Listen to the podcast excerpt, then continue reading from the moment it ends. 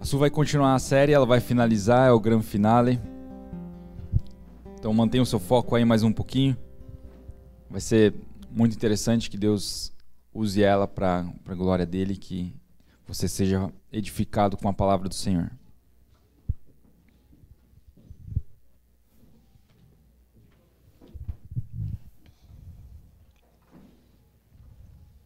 Bom dia. Hoje Deus quer falar com a gente sobre essa mensagem do perdão dos pecados, da regeneração, da reconciliação. E Ele está falando isso desde o começo do culto com a gente, né? E, e é sobre isso que a gente vai conversar. Vamos orar pela palavra. Senhor, nós te agradecemos, Pai, pela tua presença nesse lugar.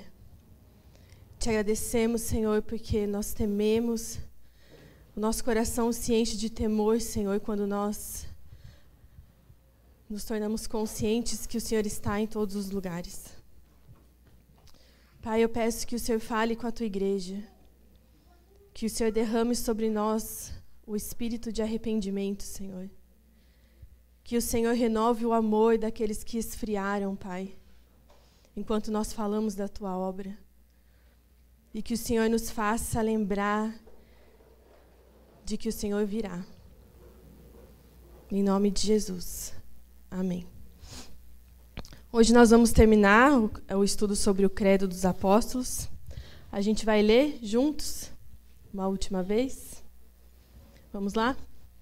Creio em Deus Pai, Todo-Poderoso, Criador dos céus e da terra, e em Jesus Cristo, seu único Filho, nosso Senhor o qual foi concebido por obra do Espírito Santo. Nasceu da Virgem Maria, padeceu sob o poder de Pôncio Pilatos, foi crucificado, morto e sepultado, desceu ao Hades, ressuscitou ao terceiro dia, subiu ao céu e está assentado à mão direita de Deus Pai Todo-Poderoso, donde há de vir para julgar os vivos e os mortos. Creio no Espírito Santo na Santa Igreja Católica, na comunhão dos santos, na remissão dos pecados, na ressurreição do corpo e na vida eterna. Amém. Só para a gente lembrar, a Igreja Católica é a Igreja universal, né? a Igreja do mundo todo. Hoje que a gente está concluindo o Credo dos Apóstolos, como vocês podem ver, volta um pouquinho. Ele nos diz aquilo que nós cremos o que o credo forma em nós é uma visão de mundo cristã, né? uma cosmovisão cristã. Ele nos diz aquilo que nós acreditamos, aquilo que nós esperamos, onde nós depositamos a nossa fé, a quem pertence a nossa vida. Isso forma em nós uma visão de mundo. E a visão de mundo ela é muito mais do que preto e branco. Né? Ela é muito mais do que só a maneira que eu vejo a realidade. Ela é também um compromisso do meu coração. E para se transformar uma visão, uma cosmovisão, não é fácil, não é com um sermão, não é com uma série que a gente consegue mudar a visão de mundo de uma pessoa e fazer com que ela de fato se comprometa com a mensagem da Bíblia, né, com a mensagem de Deus. Por isso que você deve constantemente se debruçar sobre a sua Bíblia e estudá-la, conhecer a Deus através da palavra, através da sua intimidade com Deus, através de congregar na igreja. Dessa maneira, eu estava conversando com Eric outro dia, ou com alguns amigos, não lembro agora, eu falo com tanta gente, que quando eu me converti, hoje olhando para trás, já faz uns bons anos, eu acho que agora, nesse momento da minha vida, eu vejo é, Deus realmente modelando a minha mente com tudo que Ele depositou em mim ao longo de todos esses anos tudo que eu aprendi com grandes homens e mulheres de Deus, com a Bíblia, nos momentos de oração, eu acho que hoje esses depósitos estão é, aumentando a maneira, com, é, formando de fato a maneira que eu enxergo a vida. E já fazem, sei lá, quase 15 anos ou mais até de que eu me converti. Então não é de um dia para o outro que a gente forma e, e amadurece e, e penetra no mais fundo do nosso ser essa mensagem precisa haver uma busca constante, né? uma exposição constante diante de Deus para que a gente vá sendo transformado. Hoje a gente vai concentrar o nosso estudo é, nesse trecho: na remissão dos pecados, na ressurreição do corpo e na vida eterna. E nós vamos começar falando da remissão dos pecados.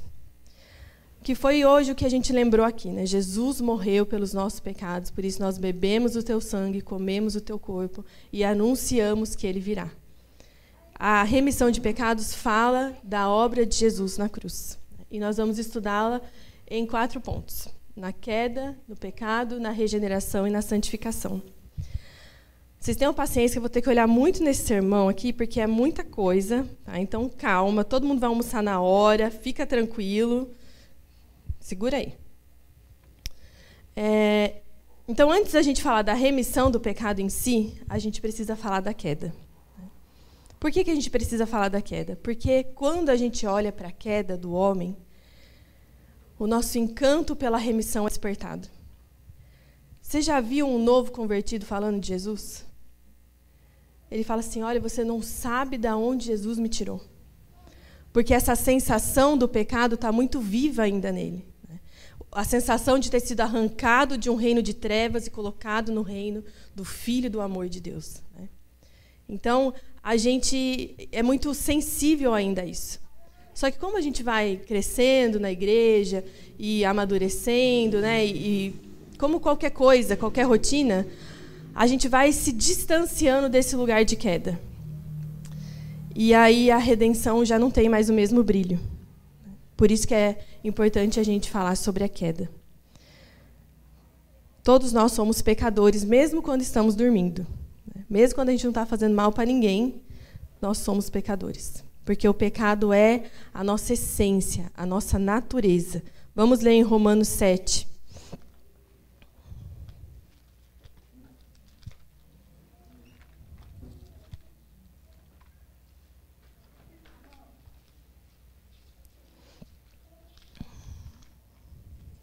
Romanos 7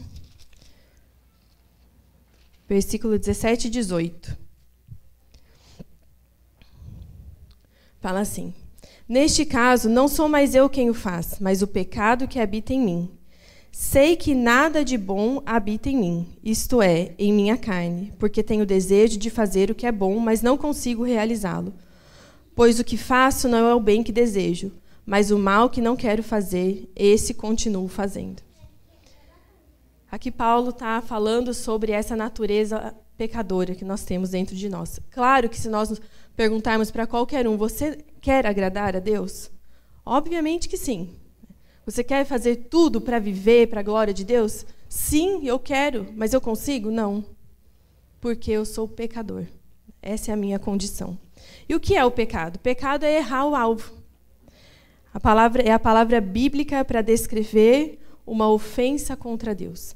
A Bíblia, a gente acha que pecado é só o que a gente faz para os outros, outros, né? Mentir, matar, roubar, é, sei lá, todo adulterar. Claro que isso é pecado, obviamente. Mas quando a Bíblia fala de pecado, ela fala de um pecado que nos tornou pecadores e então é, inclinados a cometer todo esse tipo de ação pecaminosa, que foi o pecado contra Deus. Né? O homem se rebelou contra Deus. E esse é o grande pecado que toda a história escrita na Bíblia, que a cruz de Jesus veio restaurar. Isso é pecado. A nossa rebeldia contra Deus. A Bíblia fala que por um só homem todos os homens se tornaram pecadores. Então, quando Adão é, pecou lá no Éden, quando Eva pecou no Éden, nós nos tornamos automaticamente pecadores que mais? A Bíblia também fala que o pecado é a transgressão. E o que, que é você, trans, você transgredir? No nosso caso, o pecado é a transgressão da lei moral de Deus. Nós não vivemos nos padrões do Criador. Por que não vivemos? Porque temos em nós essa essência pecaminosa. E a obra de Jesus veio restaurar parcialmente a nossa condição. Nós ainda nos somos pecadores, mesmo depois do sacrifício de Cristo. Mas hoje nós conseguimos andar em um processo de santificação. Essa é a grande diferença. Antes nós éramos pecadores e ponto. Hoje nós conseguimos andar, andar nessa busca constante, através do trabalhar do Espírito Santo na nossa vida, nós conseguimos sim vencer o pecado. C.S. Lewis ele diz que duas coisas muito importantes. Primeiro, ele diz que se ele foi feito para alguém, né, e é, é isso que o cristianismo diz, que nós somos feitos por Deus e para Deus, né, então nós temos algumas regras a seguir, que não foram feitas por nós, mas por essa pessoa a quem nós pertencemos. E ele diz também que se nós cremos no cristianismo que nós vamos viver eternamente, isso nos traz algumas responsabilidades que a gente não teria se a gente fosse viver 70, 80 anos só na Terra. Então, pensar nessa maneira nos faz entender que nós temos um compromisso de obedecer a Deus, de obedecer essa lei moral. E o pecado é isso, ele transgride. Né? Ele não se, ele não se submete às leis do Criador. Mas tudo que Deus fez é bom. Né? Quando a gente estuda sobre a criação, uma comprovação que você tem, e o próprio Deus diz isso, é e viu Deus que isso era bom. Então, tudo que Deus fez é bom. O homem foi feito para ser bom. E nós vamos estudar duas coisas que acontecem na criação e que vão explicar a queda né, e, e todos os nossos desvios. A estrutura da criação é boa. Então, nós vamos falar de estrutura e direção. A estrutura é boa, a matéria é boa. Só que com o pecado, a direção de tudo foi desviada a direção do coração do homem, a direção da natureza, tudo que foi criado teve a sua direção desviada. Por exemplo, quando a gente fala sobre sexo, sexualidade, né, a tendência é pensar que isso é mal. Mas o sexo é bom. Não temos nenhuma criança aqui na sala, não vão entender mesmo. Aí vocês vão de concordar comigo. que é bom. Só que o que o pecado fez? O pecado desviou a sexualidade do homem. Uma coisa que era para ser completamente boa foi teve a sua direção desviada para o mal por causa do pecado. E isso acontece com diversas coisas da nossa vida. Mas tudo que Deus fez foi bom, e então teve a sua direção desviada. E por isso então se faz necessário o plano da redenção, que é da onde nós recebemos a, a regeneração. Né? Nós falamos sobre a queda, sobre o pecado, e agora nós entendemos por, do que nós precisamos ser resgatados. Nós não somos bons. Tá? O dia que você acordar e falar, eu sou bom, né? aquele dia que você acorda e falou, eu orei, não fiquei nervosa com as crianças, não briguei com o marido, fiz o prato dele, minha roupa está lavada, né? eu sou uma pessoa boa. Né, você já está pecando, porque não há um justo sequer na terra. É isso que a Bíblia fala. Não há um justo sequer na terra. E quando a gente começa a se achar muito bom, a gente se afasta dessa obra da redenção e desse processo de regeneração. Então, antes de tudo, existem, existe, eu sei que esse é um sermão um pouco complicado, mas depois você assiste de novo na sua casa, tá? Porque ele é realmente complicado. Acho que foi o que eu mais demorei para fazer. Então, depois, se tiver dúvida, vocês podem falar com a gente também. É, antes de tudo, existia Deus, certo? A gente já sabe disso. E Deus já tinha um propósito eterno. Quando ele criou todas as coisas, ele tinha um propósito eterno. Esse propósito eterno mudou? Não, não mudou. Continua o mesmo. Só que foi preciso um plano para restaurar esse propósito no pós-queda. Então, isso que nós estamos vivendo, essa história que a Bíblia conta, que é uma única história, né? quando você começa a entender o plano eterno, você vê que a Bíblia ela é uma única história. Deus restaurando tudo que ele criou. Né? Então, quando a gente é, entende isso, e a gente começa a olhar para esse plano, a gente vê que a redenção é uma parte desse plano para restaurar o homem caído, para restaurar a criação caída, e então, então Deus tomar para si de novo todas as coisas criadas. Tá? E a redenção ela é a terceira fase desse plano. E é onde nós alcançamos então a salvação. O pecado ele vai contra o propósito de Deus. Por isso que Deus tem um plano. O pecado, ele interferiu no propósito. Então Deus fez um plano para nos resgatar. E esse plano tem a ver com resgatar o ser humano para viver o propósito eterno de Deus, que é imutável, continua o mesmo. Disso se trata a remissão de pecados. Vamos ler lá em Gênesis 3, 15. Justo hoje não tem café, né, gente? Esse sermão pediu um café. Gênesis 3,15 fala assim: Porém, inimizade entre você e a mulher, entre a sua descendência e o descendente dela. Este lhe ferirá a cabeça e você lhe ferirá o calcanhar.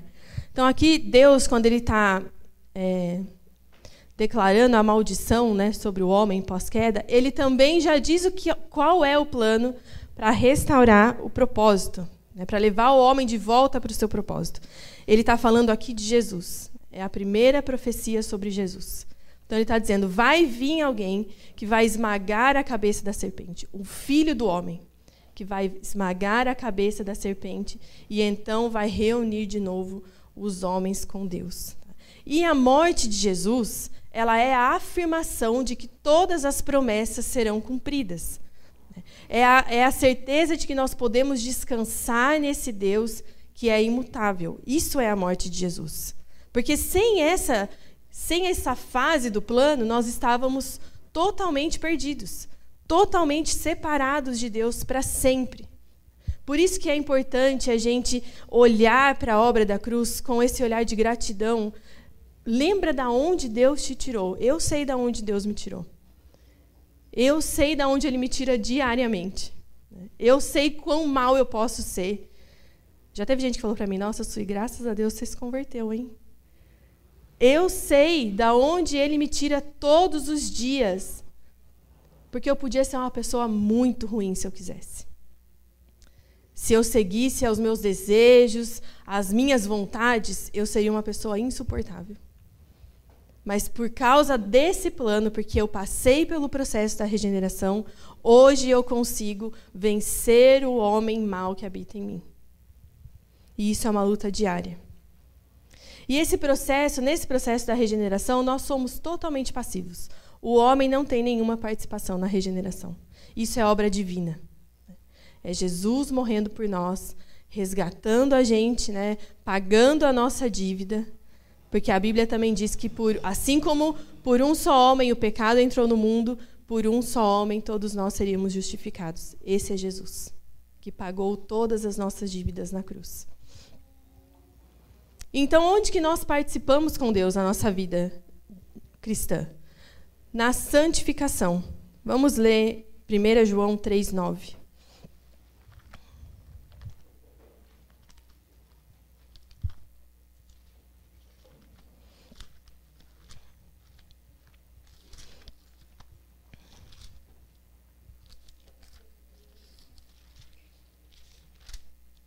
1 João 3, versículo 9, fala assim: Todo aquele que é nascido de Deus não pratica o pecado, porque a semente de Deus permanece nele, e ele não pode estar no pecado, porque é nascido de Deus.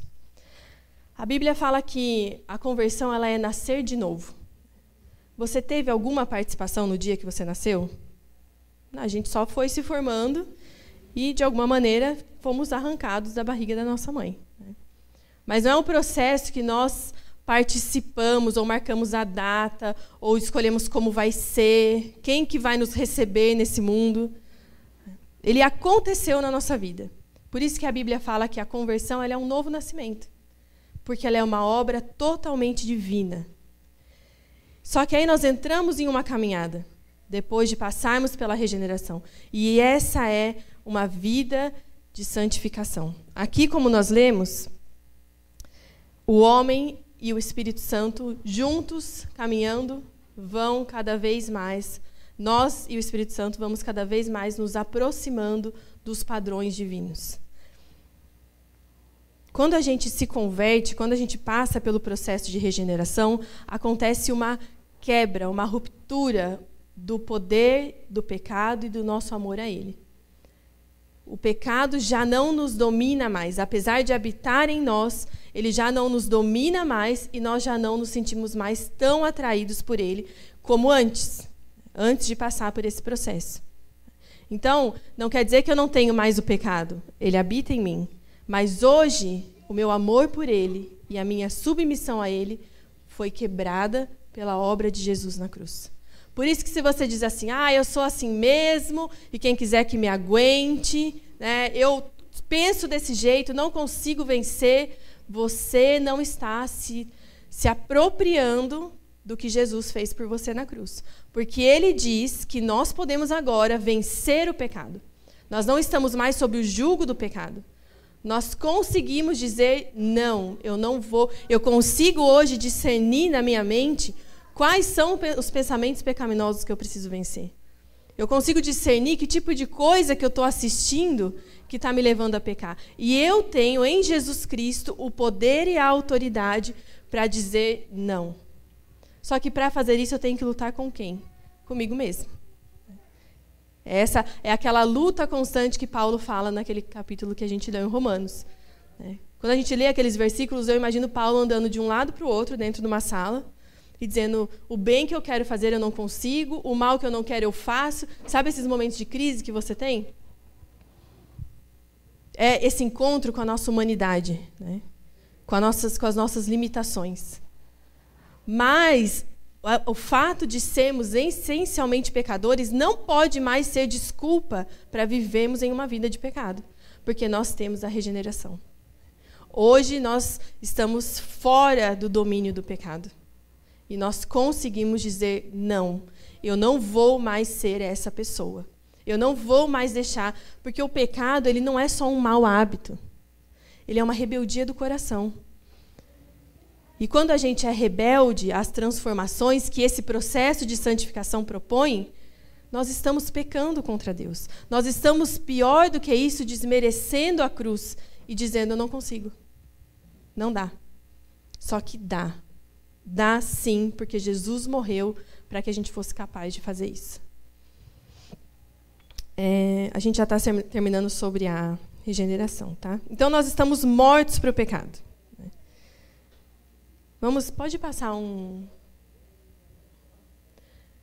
Essa frase fala sobre isso. Olha só, estar morto para o poder controlador do pecado significa que nós, como cristãos, por causa do poder do Espírito Santo e da vida da ressurreição de Cristo agindo dentro, dentro de nós, temos o poder de vencer as tentações e a sedução do pecado.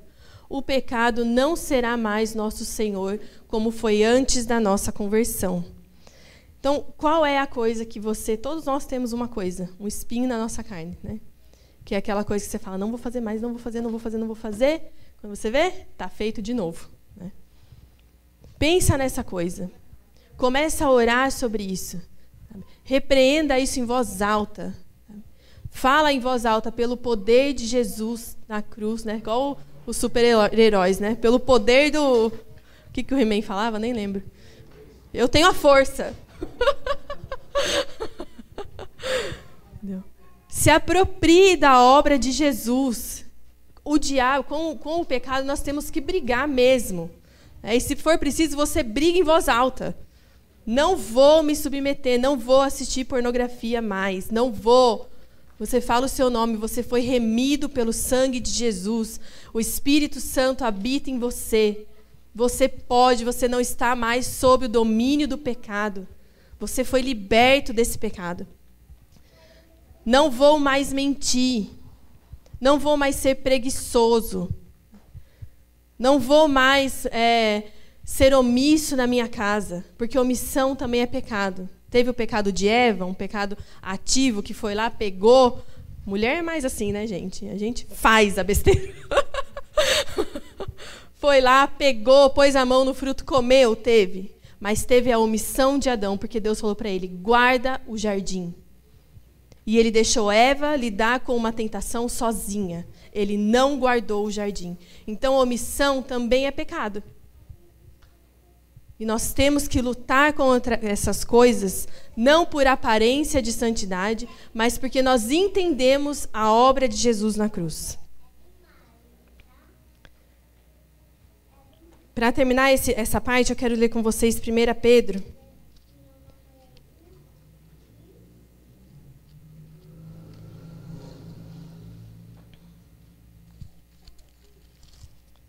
Primeira Pedro do versículo 1, uh, ah, capítulo 1, do 13 ao 22.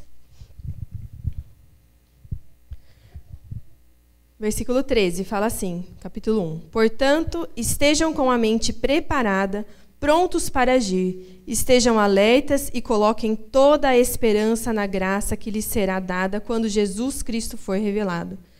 Como filhos obedientes, não se deixem amoldar pelos maus desejos de outrora, quando viviam na ignorância. Mas, assim como é santo aquele que os chamou, sejam santos vocês também em tudo o que fizerem, pois está escrito: sejam santos, porque eu sou santo. Uma vez que vocês chamam Pai, aquele que julga imparcialmente as obras de cada um, portem-se com temor durante a jornada terrena de vocês. Pois vocês sabem que não foi por meio de coisas perecíveis, como prata ou ouro, que vocês foram redimidos da sua maneira vazia de viver transmita por seus antepassados, transmitida por seus antepassados, mas pelo precioso sangue de Cristo, como de um cordeiro sem mancha e sem defeito, conhecido antes da criação do mundo, revelado nesses últimos tempos em favor de vocês. Por meio dele, vocês creem em Deus, que o ressuscitou que o ressuscitou dentre os mortos e o glorificou, de modo que a fé e a esperança de vocês estão em Deus. Agora que vocês Purificaram a sua vida pela obediência à verdade, visando ao amor fraternal e sincero. Amem sinceramente uns aos outros e de todo o coração. Vocês foram regenerados, não de uma semente perecível, mas imperecível por meio da palavra de Deus, viva e permanente. Aqui Pedro está falando que nesse processo de santificação nós precisamos ter uma diligência mental. A fé, gente, ela envolve o intelecto.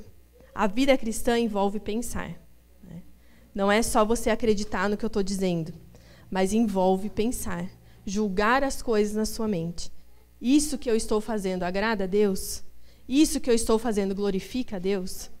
Eu conheço o que a Bíblia fala da maneira que eu devo viver? Ou eu vivo de domingo em domingo, de sermão em sermão?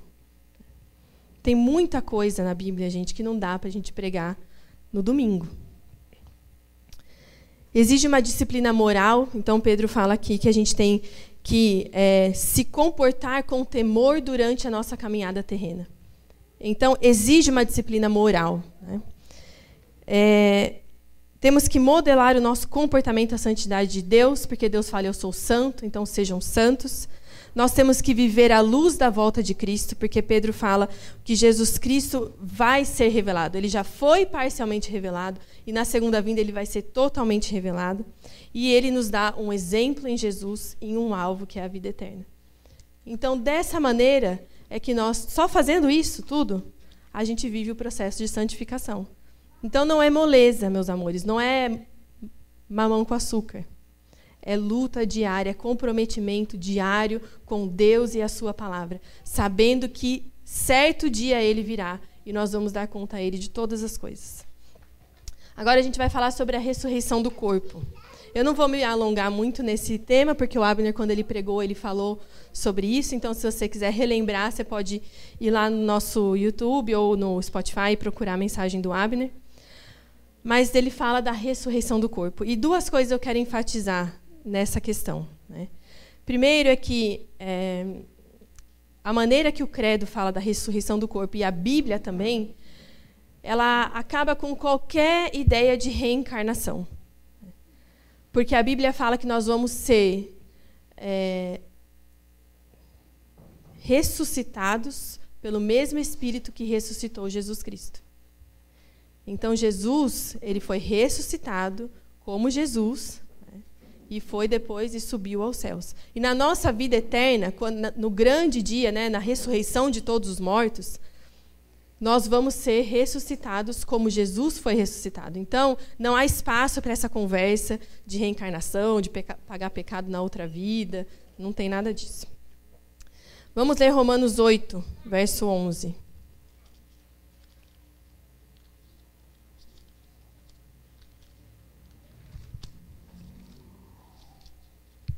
Romanos 8, 11 fala sobre isso.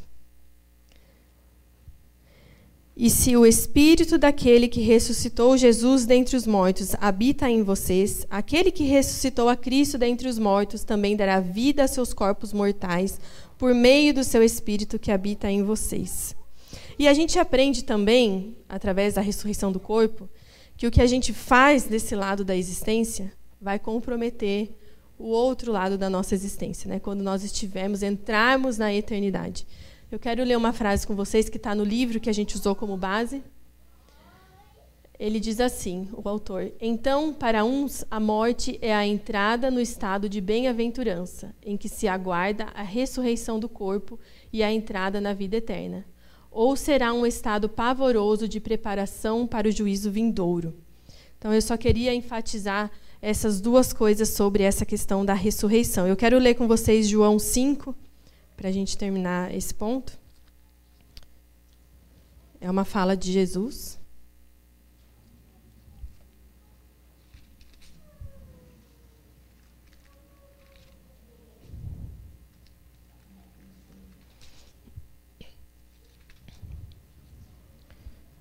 João 5, versículo 24 ao 29, fala assim: Eu lhes asseguro, eu lhes asseguro, quem ouve a minha palavra e crê naquele que me enviou, tem a vida eterna e não será condenado, mas já passou da morte para a vida. Eu lhes afirmo que está chegando a hora, e já chegou, em que os mortos ouvirão a voz do Filho de Deus, e aqueles a quem ouvirem viverão. Pois, da mesma forma como o Pai tem vida em si mesmo, ele concedeu ao Filho ter vida em si mesmo, e deu-lhe autoridade para julgar, porque é o Filho do homem. Não fiquem admirados com isto, pois está chegando a hora em que todos os que estiverem nos túmulos ouvirão a sua voz, e sairão. Os que fizeram o bem ressuscitarão para a vida, e os que fizeram o mal ressuscitarão para serem condenados. Quando a gente fala de consumação, de eternidade, a gente fica pensando muito do lado de lá, né? Como que vai ser, o que, que vai acontecer, né? É, a gente quer explicações para essa fase pós-morte, né? Ou é, quando Jesus voltar. Mas o credo nos, nos chama a atenção para aqui e agora. Né? E essa passagem que a gente leu de Jesus falando sobre isso, ele fala: olha, os que fizeram o bem os que tiveram um relacionamento com Cristo, né, os, que, os que é, pertenceram a Deus, entregaram a, a sua vida a Ele, já passaram da vida para a morte. Nós já estamos mortos para esse mundo. Agora, os que se afastaram dessas coisas, esses serão condenados. Então, se você tem que se preocupar com alguma coisa diante do estudo da eternidade ou da volta de Cristo, se preocupe com como você está vivendo agora, porque é isso que vai ter, determinar o seu lugar na eternidade. E agora a gente vai falar sobre a vida eterna para terminar.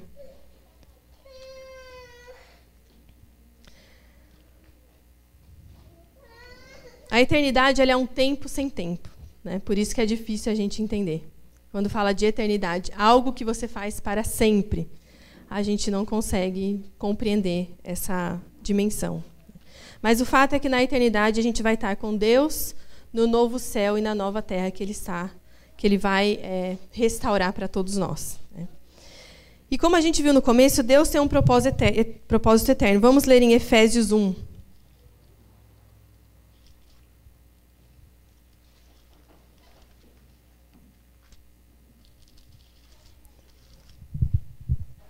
A gente já está acabando, tá?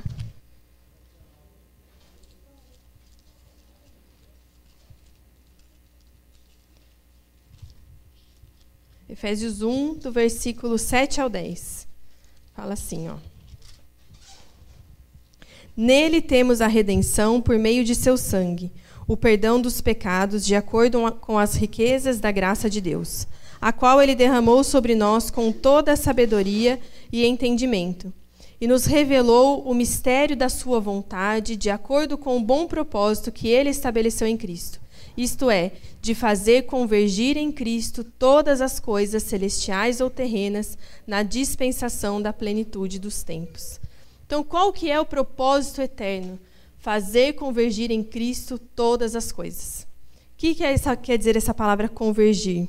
Ela quer dizer unir, dirigir-se a um mesmo ponto. Então, Deus está nos levando para a consumação desse propósito. A volta de Jesus, ela trata disso. E como eu disse agora há pouco, a gente não pode perder de vista o grande dia do Senhor. Se alguém falasse para você assim, ó, daqui 50 anos você vai ficar bem doente. Então, já estou te avisando que você tem 50 anos saudáveis. Você vai se preocupar com uma coisa que vai acontecer daqui 50 anos? Daqui 50 anos eu posso ser atropelado, entendeu? pode acontecer tanta coisa. Você vai começar a se preocupar com isso quando faltar uns 5 anos, mais ou menos. Quando alguém fala assim para você, ó, pega a blusa, porque em janeiro do ano que vem vai fazer frio. Tá? Você vai se preparar para esse frio? Porque está longe, está fora do seu campo de visão. Agora, quando alguém chega para você e fala, olha, daqui um mês você vai mudar de país. Aí tudo gira em torno dessa mudança. Meu irmão foi recentemente passar uma temporada no Chile a trabalho. Tudo foi, muda aquilo, pega aquilo paga a conta, tira documento e faz não sei o quê, reúne com a família, com o vizinho, com o primo para despedir. Né? Tudo gira porque está bem aqui na sua cara. Né? Então você se move com aquilo que você está vendo. E quando a igreja perde de vista que Jesus vai voltar, nós passamos a ser uma igreja descomprometida. Um cristão que não se preocupa com a santidade que não se preocupa que um dia ele vai dar conta a Deus. Aí a gente relaxa porque está fora do meu campo de visão. Agora, quando eu mantenho isso aqui na minha cara, isso gera em mim temor e eu vivo a minha vida de maneira é, que me leve a estar com Cristo na vida eterna, que eu possa convergir com Cristo junto com todas as coisas no grande dia do Senhor. Então, essa é a questão da consumação de todas as coisas. Vamos ler é, Romanos 13, do 11 ao 14. A gente já está acabando.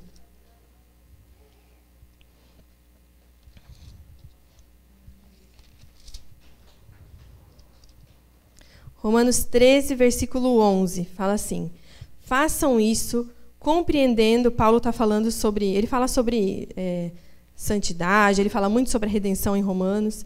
E aqui ele está falando: façam isso compreendendo o tempo em que vivemos. Chegou a hora de vocês despertarem do sono, porque agora a nossa salvação está mais próxima do que quando cremos. A noite está quase acabando, o dia logo vem. Portanto, deixemos de lado as obras das trevas e revistamo-nos da armadura da luz. Comportemo-nos com decência, como quem age à luz do dia não em orgias e bebedeiras, não em imoralidade sexual e depravação, não em desavença e inveja. Ao contrário, revistam-se do Senhor Jesus Cristo e não fiquem premeditando como satisfazer os desejos da carne. Então, o que, que Paulo está dizendo aqui? Olha, Façam isso compreendendo o tempo em que vivemos. Chegou a hora de vocês despertarem do sono. Uma igreja que não tem no seu campo de visão a volta de Jesus está dormindo. Ela está desapercebida. Ela não está percebendo o que Deus está fazendo na terra. Ela não está envolvida com a igreja de Cristo. Você não se preocupa em estudar a sua Bíblia. Você não se preocupa em, em, se esforçar para vencer o pecado né, em se comportar com decência, como Paulo fala, em se afastar das coisas que ferem o coração de Deus. E ele fala aqui: porque agora nossa salvação está mais próxima do que quando cremos. A noite está quase acabando, o dia logo vem. O que, que Paulo está falando? O sol está prestes a raiar. Como é que você está vivendo aqui e agora? Porque o sol está prestes a raiar. E esse sermão parece uma coisa distante para a gente, né? Da volta de Jesus. Mas Deus mede o tempo diferente de nós. E nós vemos, né, quando você estuda a escatologia, você, as pessoas mais estudadas nisso falam, e a igreja tem falado muito mais disso. É o próprio Espírito Santo nos despertando para a próxima fase do plano dele. Olha, eu vou consumar todas as coisas. Então, que você não seja um cristão que vive só para o domingo, que vive só para o evangelho da prosperidade, para o evangelho que te faz bem, que te satisfaz, que massageia o seu ego, que você chore diante de Deus pelos seus pecados, que você peça misericórdia a Ele, que você entenda que sozinho você não consegue, você precisa de Jesus. E que você entenda que tudo isso, todo esse sofrimento, toda essa luta constante com o pecado, é para nós convergirmos com Cristo no grande dia do Senhor. Existe recompensa maior do que essa? Qual prazer terreno pode te dar mais alegria do que ouvir Deus dizendo: Vem, bendito do meu Pai, vem morar nas moradas que eu preparei para você? O que pode valer mais? O que pode nos dar mais alegria, mais satisfação? Nós não podemos ser fracos diante dessa luta. Porque nós não estamos lutando por um tesouro perecível, como Pedro disse. Nós não estamos lutando por prata e por ouro, nós estamos lutando para convergir com Cristo. E não há prazer, não há dinheiro, não há recompensa terrena que possa ser mais valioso do que isso. Então pare de pecar. Pare de viver pelas suas forças. Pare de almejar só coisas terrenas. Porque você vai alcançá-las e daqui a pouco você está insatisfeito de novo. Porque nós fomos feitos para o eterno. Deus colocou no coração do ser humano o amor pela eternidade, o desejo da eternidade. Por isso nós só vamos ser satisfeitos na eternidade com Cristo. Então, se você tem que gastar a sua vida aqui lutando por alguma coisa, que seja por isso. Para que você possa estar com Deus na consumação de tudo. E assim nós terminamos o nosso estudo sobre o credo. E nós vamos orar. E eu peço que você pense sobre isso, analise a sua vida, meu irmão. Jesus está à porta, o sol está prestes a raiar. E nós queremos que todos vocês que têm ouvido a mensagem estejam lá nesse grande dia. Vamos orar. Senhor, nós te agradecemos pelo teu poder. O Senhor é o Criador e o sustentador de todas as coisas, Pai. Nós te louvamos porque o Senhor é grande em poder e misericórdia. Nós te louvamos, Senhor, porque o Senhor é o Deus soberano. O Senhor é aquele que era, aquele que é e o que há de vir. Nós levantamos um trono, Senhor, no nosso coração. Hoje, de novo, Pai, nós nos dobramos diante desse trono. Recebemos o Senhor como nosso Salvador. Te reconhecemos, Pai, como aquele que nos tirou do domínio do pecado e hoje nós nos levantamos, Senhor, na, na, tua força, Pai, na força da tua obra na cruz. E nós apresentamos diante do Senhor toda a prática pecaminosa da nossa vida, Pai. Todos os nossos vícios, todo o nosso jeito imundo de falar, Senhor, aquilo que nós ouvimos, que nós vemos, que te desagrada. A nossa mania, Senhor, de planejar o pecado, Pai. Nós elevamos ao Senhor todos os nossos pensamentos, Pai. Senhor, nós queremos andar em santidade. Espírito Santo, toma a tua igreja. Toma a tua igreja, Espírito Santo. Entra na nossa vida. Coloca as coisas em ordem, Pai. Coloca todas as coisas em ordem, Senhor. Pai, nós queremos ser uma igreja que tem na nossa, no nosso campo de visão a tua vinda. Nós não estamos vivendo por coisas que vão ser consumidas, Pai. Nós estamos vivendo para estar contigo na eternidade.